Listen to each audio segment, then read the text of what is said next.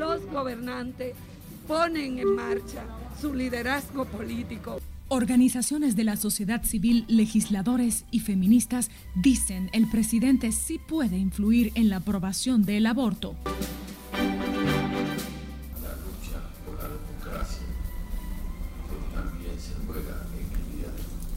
Los jueces acuden a las urnas para escoger a los nuevos miembros del Consejo del Poder Judicial.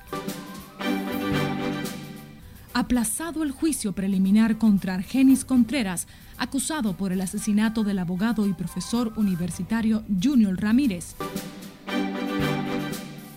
Comerciantes rebaten a los industriales, quienes se desligan de la escalada alcista en los precios de una serie de productos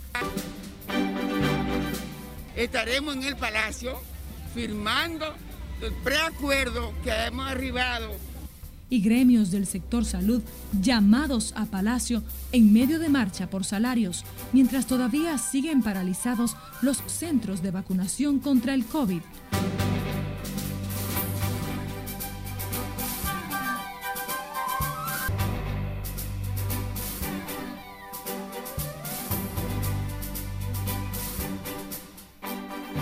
Buenas tardes, agradecemos su sintonía. Somos Noticias RNN Primera Emisión. Les acompaña María Cristina Rodríguez. Un placer. El vicepresidente de la Fundación Institucionalidad y Justicia, Servio Tulio Castaños Guzmán, advierte que al presidente Abinader se le complicará la situación con el tema del aborto, porque en algún momento tendrá que decidir de qué lado está. Nelson Mateo tiene el reporte en directo. Buenas tardes, Mateo.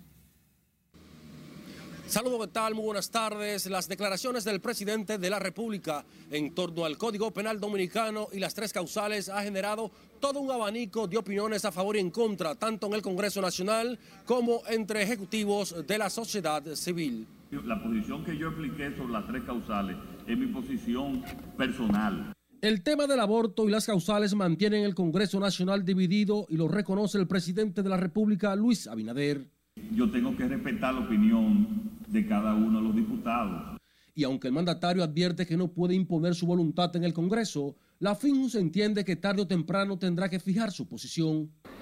Al presidente se le va a complicar es cuando el Congreso Nacional apruebe el Código Penal y él tenga que decidir si promulgarlo o observarlo. Ahí es que se le va a presentar el problema al presidente. Considera que el Código Penal hay que aprobarlo, aunque reconoce las profundas diferencias. Pero en cuanto a lo que han sido los pronunciamientos que hizo en el día de ayer, son correctos, o sea, totalmente correctos. O sea, los congresistas tienen la autonomía de la voluntad y para eso es que el pueblo lo elige. Mientras que otros, como el presidente de la Fundación Justicia y Transparencia, considera que las causales y el aborto es un tema que decidirá el Tribunal Constitucional no es un tema solamente de acuerdo, es que tenemos ahí una previsión no solamente constitucional, el artículo 37, sino además convencional, el artículo 4 de la Corte Interamericana de los Derechos, en este caso de la Convención Interamericana de los Derechos Humanos, que considera también que tiene que haber una protección desde la concesión hasta la, hasta la muerte. Legisladores peledeístas tienen sus reservas sobre la postura que asume hoy el presidente Abinader respecto al aborto y el Código Penal. El tema de las causales es un tema que no se puede postergar más. También necesitamos el código que es de suma importancia para ¿verdad? la institucionalidad judicial del país. Eh, pero el presidente le vamos a pedir que, ese tema de su ambivalencia, que por favor eh, lo modifique. Este miembro de la Comisión de Justicia sostiene que sacar las causales del informe es lo que permitirá la aprobación de la normativa penal con más de 400 artículos. Las tres causales lo que hacen es que perturban, torpedean la posibilidad, la viabilidad de la aprobación del Código Penal. La Comisión de Justicia dejó fuera las tres causales para abordarlas en una ley especial, lo que ha desatado los demonios en los grupos que promueven el aborto.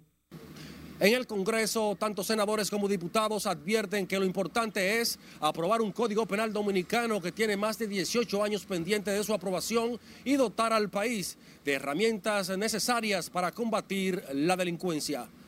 De mi parte, es todo por el momento. Regreso contigo al set de noticias. Muchísimas gracias, Nelson Mateo, reportando en directo. Seguimos con más de este tema. Las feministas que promueven el aborto reaccionaron con preocupación tras escuchar las declaraciones del presidente Luis Abinader de que no puede obligar a los congresistas a votar por las tres causales. Lauri Lamar también en directo, pero desde el campamento instalado frente al Palacio Nacional. Adelante y buenas tardes, Lauri. Gracias, buenas tardes. La declaración del mandatario tomó por sorpresa al colectivo feminista que lleva nueve días acampando frente al Palacio Nacional. Y estamos apelando a los diputados. Las activistas que defienden las tres causales para abortar entienden que el Estado tiene la responsabilidad de garantizar los derechos de las mujeres sin importar ideologías religiosas o políticas. Y los gobernantes ponen en marcha su liderazgo político para que respetando la independencia de los poderes, eh, asegurar, asegurarse de que no se van a lesionar esos derechos y esas garantías. Porque un presidente de la República no habla frente a la opinión pública en términos personales, habla en función de su rol en la conducción del país y esa responsabilidad tiene que asumir. Este viernes acudieron al campamento de las feministas, miembros del Comité Central del PLD. También un grupo que se define como cristiano, aunque está a favor de las prácticas abortivas. Un tema de derecho y un tema de salud pública. Pues como decía la compañera, esto afecta a las mujeres que no pueden tener otra opción, pero sobre todo a las mujeres más pobres, que no pueden pagar una, una intervención fuera del país y tienen a veces que someterse a mecanismos informales. Estamos diciendo que hay excepcionalidades, que hay momentos difíciles en los cuales en el seno de la familia se debe tomar una decisión. El tema del aborto mantiene divididos a congresistas y a las cúpulas de los partidos políticos del país. A pesar de la posición del jefe de Estado, las feministas aseguran que continuarán en campamento frente al Palacio Nacional defendiendo sus derechos. De mi parte es todo retorno al estudio. Muchísimas gracias, Laura y Lamar. Cambiamos de información. Las nuevas vacunas todavía no han llegado a los centros de inmunización, donde han acudido personas a gestionar la dosis contra el COVID. Siledis Aquino tiene la historia. Y yo le exhorto a la gente que tiene que vacunarse, porque tenemos que darle fin a esta pandemia. Manuel Pérez, acompañado de su esposa e hija, llegaron al centro de vacunación localizado en el colegio médico. La pareja recibió la primera dosis de vacuna y gestionaban la inoculación del otro miembro de la familia. Nosotros ya nos inoculamos aquí hace como dos semanas. Ya estamos inoculados y vinimos a indagar por la, por la hija mía que tiene una educación especial, a ver si ella le, le podían dar la primera dosis. Y además da tranquilidad, cuando menos uno sabe que, que posiblemente no le dé. Mientras el encargado del centro del colegio médico, Julio Albérico Hernández, dijo no tienen fecha para retomar el operativo de inmunización. No sabemos nada, sí sabemos que vienen muchas personas del público que se pusieron la primera dosis en esta institución vienen procurando para ver si uno le dice la fecha en que uno va a empezar, pero realmente nosotros estamos huérfanos de información, no sabemos cuándo la van a empezar, ni tampoco sabemos si se va a tomar este centro como centro de vacunación para la segunda dosis. Otros centros de inoculación, como los que funcionan en las universidades católicas de Santo Domingo y Madre y Maestra, tampoco han vuelto a vacunar. El gobierno recibió más de un millón de vacunas chinas, pero las autoridades sanitarias trabajan todavía en la logística de su distribución. Sila Disaquino, RNN.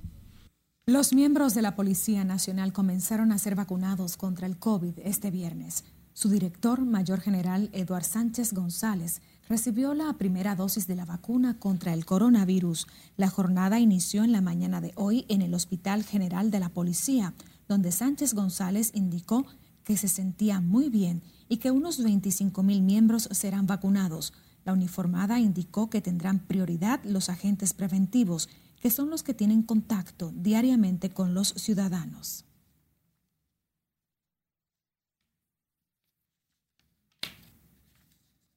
Seguimos con más. Los gremios de salud suspendieron la marcha hacia el Palacio Presidencial tras ser llamados a una reunión en la Casa de Gobierno para discutir su pliego de demandas, entre los que figura un aumento salarial. Siledis Aquino está en directo para ampliarnos.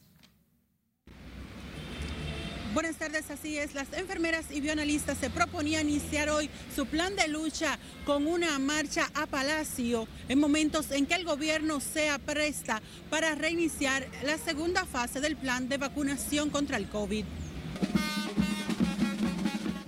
Con pancartas y consignas, los manifestantes hicieron un calentamiento de la marcha en los alrededores del Parque Independencia. Sin embargo, suspendieron la caminata al Palacio Nacional por el llamado de la vicepresidenta Raquel Peña. A través de la vicepresidencia de la República, que el próximo miércoles estaremos en el Palacio firmando el preacuerdo que hemos arribado. Somos parte del diálogo, somos parte de la concentración. Si nos van a recibir, entonces no tenemos ningún inconveniente. Los gremios de salud esperan firmar con el gobierno el preacuerdo que contempla aumento salarial, pensiones y mejoras en las condiciones laborales. Sabemos que estamos dispuestos a hacer lo que sea para tener las reivindicaciones de nuestras bionalistas, pensionadas y jubiladas. La demanda de las enfermeras, bionalistas, odontólogos y técnicos es apoyada por la Confederación Autónoma Sindical Clasista. Ellas están pidiendo también importante que se paren las cancelaciones del sector salud. Y eso son demandas fundamentales como las pensiones, como son el 100% de las pensiones, aumento salarial, entre otras demandas importantes. Los gremios de salud serán recibidos el miércoles a las 11 de la mañana en el Palacio Nacional. Por el momento son los detalles que les tengo. Ahora retorno con ustedes al set noticias. Sí, le dice Aquino, muchísimas gracias. A propósito, otras cinco muertes por el COVID fueron reportadas en las últimas horas en el país, informó hoy el Ministerio de Salud Pública. En el boletín de este viernes se da cuenta de la detección de 523 nuevos casos situando la tasa de positividad diaria en 13.47%. De acuerdo con el boletín epidemiológico número 365, se detectaron 523 nuevos casos de 6.552 muestras procesadas en las últimas 24 horas, situando la tasa de positividad diaria en 13.47%. A la fecha, en total de fallecimientos por la pandemia es de 3.262 y de casos acumulados es de 248.502. En cuanto a los internamientos por COVID, Salud Pública reporta 454 ingresados, de los cuales 171 están en unidades de cuidados intensivos. Vamos a Santiago, donde ha estallado un conflicto entre dirigentes del Partido Revolucionario Moderno que se acusan de la supuesta venta de empleos. Junior Marte nos cuenta. Nosotros discutimos 69 expedientes en la comisión que nombró el presidente de la República a través de Andrés Bautista. La denuncia hecha por el sindicalista Santiago Rodríguez cayó como una piedra a la gobernadora provincial Rosa Santos. El regidor por Sabana Iglesia reclama sean nombrados los PRMistas, pero además se queja de que muchos han tenido que comprar posiciones. ¿Qué compraron los puestos? Roberto Fulcar, a usted no lo van a asociar. Yo estoy aquí para defenderlo a usted. Ábrenlo, que Marieta está vendiendo los puestos en componentes, como dijiste aquí. Tenemos pruebas y sabemos cuáles son. Sabemos cuáles son los que compran puestos. PNDistas que los reintegraron. Exigimos que sean disueltos y cancelados nuevamente y que se depuren nuevamente con la comisión. ¿Qué es lo que son estas personas charlatanes? Que tomaremos las medidas pertinentes. Todo el mundo sabe el esfuerzo que ha hecho la dirección del partido la representante del Poder Ejecutivo señaló que algunos dirigentes están haciendo daño a la gestión del presidente, buscando protagonismo sin tenerlo. Bueno, son personas que, que quieren hacer espacio político porque no lo tienen. Y son personas que no realmente no tienen eh, en base a trabajo, en base a valores, la credibilidad de la gente. Rosa Santos habló luego de anunciar los trabajos preventivos que desarrollan los organismos de socorro en Santiago durante la Semana Santa. En Santiago, Junior Marte, RNN. El presidente de la Junta Central Electoral, Román Jaques, dijo hoy que el Pleno acogerá cualquier decisión del Tribunal Superior Administrativo en torno a la distribución del financiamiento estatal y el orden numérico en la boleta. José Tomás Paulino nos reporta en directo desde la sede de ese organismo. Buenas tardes, José Tomás. Hola, buenas tardes. Así como avanzas, el presidente del órgano rector de comicios justificó la decisión tomada por el Pleno en su sesión celebrada el jueves último con relación a este tema que ha generado confrontación en gran parte de los partidos políticos. Eh, el Pleno emitió su, eh, eh, su decisión ayer en la noche Román Jaques Liranzo reaccionó al recurso de reconsideración depositado por la Fuerza del Pueblo y 12 partidos ante el Tribunal Superior Administrativo. No, acatar, nosotros somos respetuosos del poder jurisdiccional. Nosotros acataríamos la decisión de, ese tribunal y cualquier otro tribunal competente. Con esa acción, los partidos buscan variar el reglamento para la distribución del aporte estatal y la resolución que fijó el orden numérico en la boleta electoral rechaza la sumatoria de votos solo en el nivel presidencial y congresual, soslayando el municipal. El Tribunal Superior Administrativo reenvió el caso para el 28 de mayo. En otro orden, el presidente de la Junta Central Electoral anunció para el día 8 de abril la llegada de una misión de la Fundación Internacional para los Sistemas Electorales encargada de certificar ocho procesos de calidad, integridad y transparencia del organismo electoral. Comenzar el proceso de certificación ISO electoral, que sería el primer órgano electoral de Latinoamérica que se certificaría en ISO electoral 54001-2019, que es la norma eh, también eh, iniciamos el proceso para certificarnos ISO Calidad 9001 en ciberseguridad y en seguridad de la información.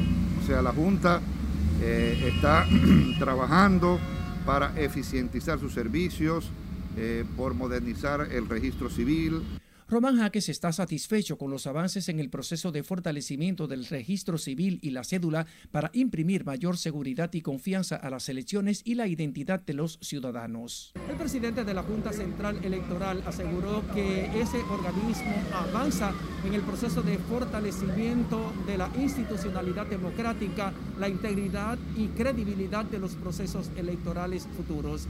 Vuelvo contigo al set de noticias. Muchísimas gracias, José Tomás Paulino. A propósito de la Junta Central Electoral, su pleno rechazó el recurso de revisión elevado por un grupo de partidos contra la designación de dos subdirectores de informática, a quienes le atribuye relación con el partido de gobierno. Se trata de Dani Marcelino Reyes Ramírez, quien fue designada asistente especial del despacho de la magistrada Patricia Lorenzo Paniagua mientras que se ratificó en sus funciones a la señora Seira Merejo González como subdirectora de informática. El Pleno de la Junta también decidió convocar a los partidos al proceso de consulta previo para la designación o ratificación del director de elecciones, el director de cómputos, el director del registro del Estado Civil y el director de la cédula, lo que se hará el 19 de abril. Noticias RNN está presente en todas las plataformas digitales. Le invitamos a que siga nuestra cuenta en redes sociales. También visite nuestra página web. Puede enviarnos sus audios y denuncias al WhatsApp 849-268-5705. Le invitamos también a escuchar nuestros audios en las plataformas de Spotify, Apple Podcast y Google Podcast. Nos vamos a comerciales, pero no le cambie porque al regreso, la respuesta del sector comercial a los industriales que se han desligado de las alzas que se han desatado en el mercado. Y el traspié del presidente de Estados Unidos, Joe Biden, cuando subía las escaleras del avión Air Force One con destino a la ciudad de Atlanta. Esto y más al volver Siga con RNN Primera Emisión.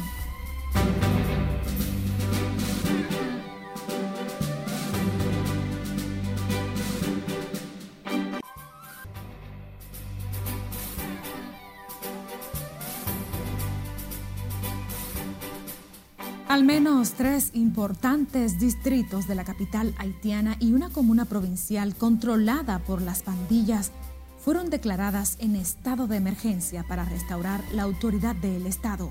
Cesarina Ravelo con los detalles en el resumen internacional de RNN. El secretario de Comunicación Franz Exantus dijo que la medida podría extenderse a otras áreas con previa identificación del Consejo Superior Policial de Haití. El gobierno haitiano está asediado por la actuación de bandas armadas que han convertido el secuestro en algo cotidiano, enfrentando abiertamente a las fuerzas de seguridad. La tercera ola de la pandemia de coronavirus ya ha llegado a Europa y se está desarrollando a diferentes ritmos en los países que conforman el bloque, según lo ha confirmado este viernes la representante oficial de la Comisión Europea, Dana Spinant, durante una sesión informativa en Bruselas. En ese sentido, Spinant aseguró que las autoridades europeas siguen comprometidas con el objetivo de vacunar al 70% de la población adulta de la Unión Europea. Seguimos en La Habana porque Cuba ha aprobado el inicio de la fase 3 de ensayos clínicos de la vacuna candidata Abdala contra el COVID-19. Con la fórmula desarrollada por el Centro de Ingeniería Genética y Biotecnología, ya son dos las que se encuentran en la última etapa antes de recibir la certificación. Un paciente diagnosticado con COVID-19 se fugó del Hospital Universitario de Londrina en el estado brasileño de Paraná por miedo a ser intubado. El hombre de 45 años fue grabado por un transeúnte mientras corría por una avenida de la ciudad, perseguido por el personal del centro médico. El paciente fue finalmente detenido y llevado a la sala de emergencias con una mascarilla de oxígeno. La expresidenta interina de Bolivia, Yanina Añez, encarcelada preventivamente durante seis meses por presuntos delitos de sedición, conspiración y terrorismo, tras la crisis postelectoral de 2019, se ha declarado en huelga de hambre. Una mujer de 76 años de origen chino estaba esperando en un semáforo cuando de repente un desconocido le pegó en el ojo sin motivo aparente. Xiao Sen Xie lleva 26 años viviendo en San Francisco y quedó profundamente traumatizada después de ser atacada a plena luz del día mientras esperaba para cruzar una calle de la ciudad californiana. La repentina activación del instinto de supervivencia de la anciana dejó al atacante con lesiones que lo llevaron al hospital. En las internacionales, Cesarina Ravelo, RNN. Y miren esto, el presidente de Estados Unidos se cayó dos veces mientras subía las escalinatas del avión Air Force One para volar a la ciudad de Atlanta. El inoportuno traspiés del mandatario norteamericano ha sido objeto de innumerables comentarios de quienes sacan a colación sus 78 años y problemas de salud. Al llegar a la mitad de la escalerilla que conduce a la puerta del avión presidencial, Joe Biden se trastabilló dos veces seguidas, cayó hacia adelante y pudo sujetarse in extremis con la mano derecha en la barandilla de metal para continuar su ascenso sin más incidencias hasta la puerta del aparato. El Air Force One despegó poco después de la base militar Andrews en los suburbios de Washington. Biden se dirigía a Atlanta para reunirse con representantes de la comunidad asiático-americana que ha sufrido esta semana una serie de tiroteos en salones de masajes.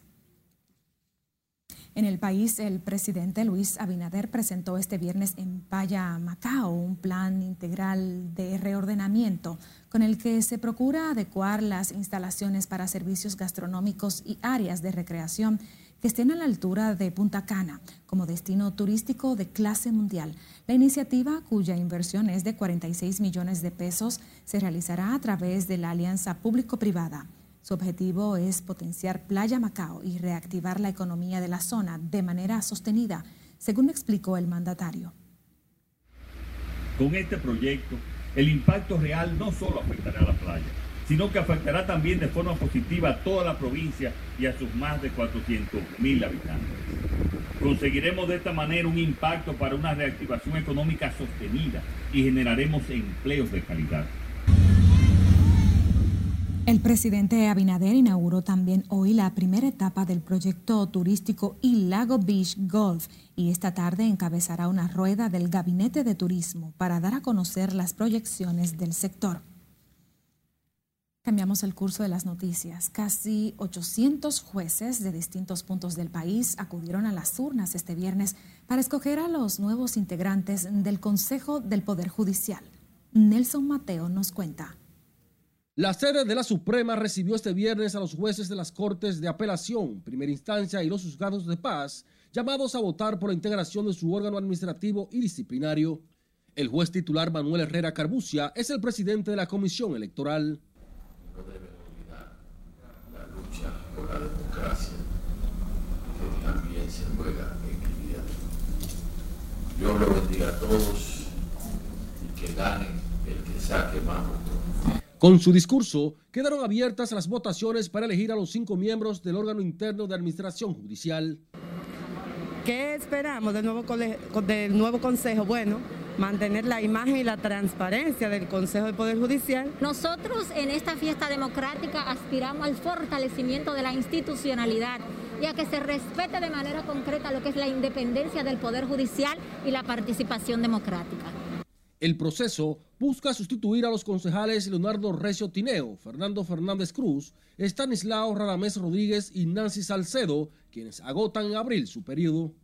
Y más que cambiar, lo que tenemos es que aplicar, afianzar, optimizar, eh, llevar a cabo toda esta grande conquista que están en la Constitución y están en las leyes. Estamos muy esperanzados de modificaciones, de cambios, de estructuración, de respeto al escalafón, de que se mueva la carrera, de que todas las posiciones vacantes sean cubiertas con los jueces que con méritos, con competencias, con tiempo y con capacidades están a la espera y han concursado para llenar esas vacantes. Los jueces llamados a votar son 737 registrados en el sistema judicial, que hoy tienen la responsabilidad de escoger al nuevo Consejo del Poder Judicial para el periodo 2020-2025. Nelson Mateo, RNN. Para el día 16 de abril fue reenviado el juicio preliminar contra Argenis Contreras, el principal acusado del asesinato del abogado y catedrático universitario Junior Ramírez. Lo decidió hoy la jueza interina del cuarto juzgado de instrucción del Distrito Nacional, Yanivel Rivera. Según la defensa del imputado, el tribunal no citó en tiempo oportuno a las partes. Técnicamente, procesalmente hablando, al GENI no se le había notificado la acusación, a los abogados del GENI no se le había notificado, por lo tanto, él tiene a partir de ahora el plazo que establece el Código Procesal Penal para depositar su medio de defensa, porque los elementos de prueba que se le notificaron a aquellos imputados no son los mismos elementos de prueba contra el GENI y contra y por eso es que el tribunal acogió nuestra solicitud. Argenis Contreras fue llevado al Palacio de Justicia de Ciudad Nueva rodeado por un contingente de la unidad de traslado de alto riesgo. Argenis huyó tras el crimen hacia Europa y se trasladó luego a Estados Unidos, donde lo deportaron las autoridades de inmigración al intentar un asilo. Era asistente del exdirector de la OMSA, Manuel Antonio Rivas, juzgado por un escándalo de corrupción desvelado por el crimen. El presidente de la Federación Dominicana de Comerciantes, Iván de Jesús García, dijo que no son del todo ciertos los argumentos esgrimidos por los industriales para justificar las alzas en una serie de productos. El dirigente comercial señaló que muchas materias primas vienen de Estados Unidos y Europa y no de China, como esgrimen los industriales. Tenemos reducciones de precios de los fletes hasta de un 8%. Cuando escuchamos hablar que la resina se ha incrementado en el mercado mundial, la resina para fabricar productos plásticos un 84%, y aquí tenemos incrementos de precios entre un 240 y un 300% en las piezas plásticas que se venden en las ferreterías para específicamente para el agua y la electricidad, entonces no encontramos una relación entre un 80 y un 250 y un 300%. El presidente de la Federación Dominicana de Comerciantes dijo que lo que sí está claro es que ese sector no es el responsable de esas alzas y reiteró que hay una serie de productos procesados en el país que no tienen razón de subir de manera tan escandalosa en el mercado. Como un tributo por sus aportes al desarrollo de la República Dominicana, la Universidad Católica de Santo Domingo presenta en una exposición fotográfica un recorrido por la labor pastoral del cardenal Nicolás de Jesús López Rodríguez en 60 años de labor pastoral. José Tomás Paulino nos cuenta. Hombre que supo dar a César lo que es del César y a Dios lo que es de Dios. La Universidad Católica de Santo Domingo inició la muestra gráfica como tributo al cardenal Nicolás de Jesús López Rodríguez, la manera de celebrar los 60 años de labor pastoral de uno de sus fundadores. Es un hombre, es un pastor que tiene mucho que, ofrecer en la historia de su eh, eh, vida pastoral en la República Dominicana y a nivel de América Latina, porque él fue un modelo de cardenal para América Latina. Es un hombre que vivió grandes procesos y lo resolvió con el carácter que Dios le, le concedió a él como fuerte. De carácter firme y verbo fuerte, el ex obispo de Santo Domingo ocupó diversos cargos en la Iglesia Católica. Fue presidente de la conferencia episcopal, apoyado en su sólido liderazgo. A la vida sacerdotal del cardenal López Rodríguez y a sus logros obtenidos como pastor hechos que impactaron la iglesia dominicana y latinoamericana. Nicolás de Jesús López Rodríguez desarrolló vínculos cercanos con líderes políticos, empresariales y sociales. Recibió 219 reconocimientos de gobiernos y organizaciones nacionales y extranjeras. Muy, muy fuerte, como valga la redundancia, una persona que sabía lo que tenía que hacer. Era, eh, eh, López Rodríguez para la República Dominicana fue un ente histórico de importancia para el equilibrio social y económico del país. Esta sala guarda un tesoro invaluable de conocimiento en 8.366 libros de teología, derecho, economía y política, 1.533 revistas, 1.044 folletos, 183 periódicos y 47 tesis donadas por estudiantes. Hasta el domingo venidero estará abierta al público la exposición fotográfica sobre la vida y obra pastoral del cardenal Nicolás de Jesús López Rodríguez, quien se recupera de una delicada operación de cadera. José Tomás Paulino, RNN. Así despedimos la primera emisión de Noticias RNN. Agradecemos su compañía. Muy buenas tardes.